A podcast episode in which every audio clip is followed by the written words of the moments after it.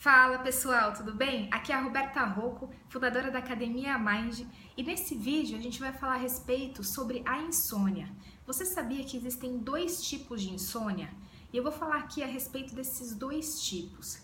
Primeiro, a gente tem que entender que nós temos um corpo perfeito, ou seja, tudo que acontece no nosso organismo não é à toa, não é à toa, são sinais que acontecem, são manifestações do nosso corpo, ou seja, algo que aconteceu com a gente nosso corpo está reagindo àquelas situações do meio ambiente, situações às vezes da homeostase, ou seja, do, da regulação do nosso organismo.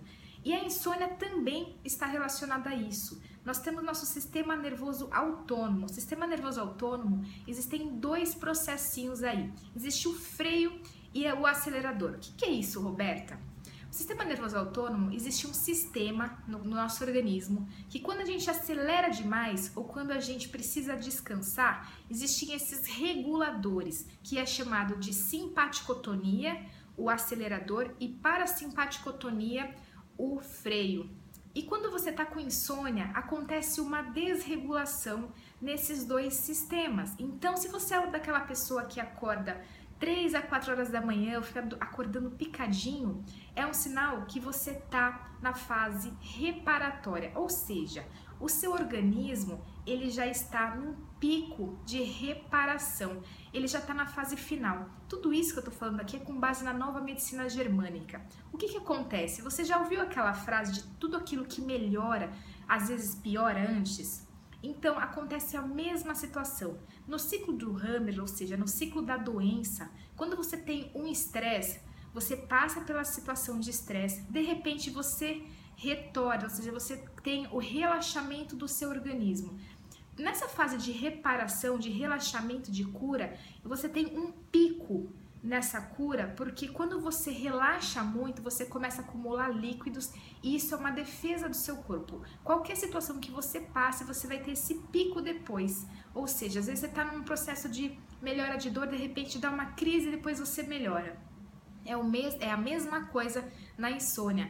Então você passou por um estresse, você passou por uma situação durante muito tempo e de repente seu corpo está em reparação. Aí o que acontece? Você começa a acordar de 3 a 4 da manhã, porque o seu corpo está em relaxamento e se ele relaxar a noite inteira, vai acumular muito líquido a nível cerebral. Então é uma defesa que o corpo tem de ativar você novamente para o conflito. E aí você o que? Desperta.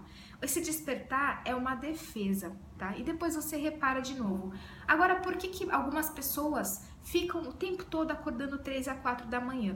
Pode ser que seja o fato de ela não ter resolvido 100% aquele conflito, ou seja, a causa da insônia, então seu corpo vive em reparação durante muito tempo, ou se você tem uma um, se você teve um estresse por muito tempo, ou seja, ao longo de muitos anos. Aí você vai ter essa fase reparatória também proporcional, ou seja, você vai acordar de 3 a 4 da manhã, tá? Essa é a primeira é a primeira insônia, que é da fase reparatória. Da fase ativa é aquela pessoa que desperta o tempo todo, né? E você não consegue dormir. À noite você não dorme. Você fica lá, passou 10 horas, 11 horas, meia-noite, uma da manhã, duas da manhã, você não conseguiu pegar no sono, você tá ali com o olho aberto. Essa é uma, é uma insônia da fase ativa, ou seja, você está vivenciando ainda o processo emocional, você está vivenciando o processo biológico do seu organismo. Alguma coisa está acontecendo para você estar desperto à noite. E aí você tem aí alteração do ciclo circadiano, começa a alterar o seu ritmo, o seu fuso horário, tá? O seu relógio biológico. Então, são duas fases. A gente precisa entender por quê. Uma é a fase que você ainda está vivenciando o problema, e a outra que é quando você acorda 3 a 4 da manhã, você já resolveu o problema ou está em resolução, mas o seu organismo precisa desse pico por uma proteção.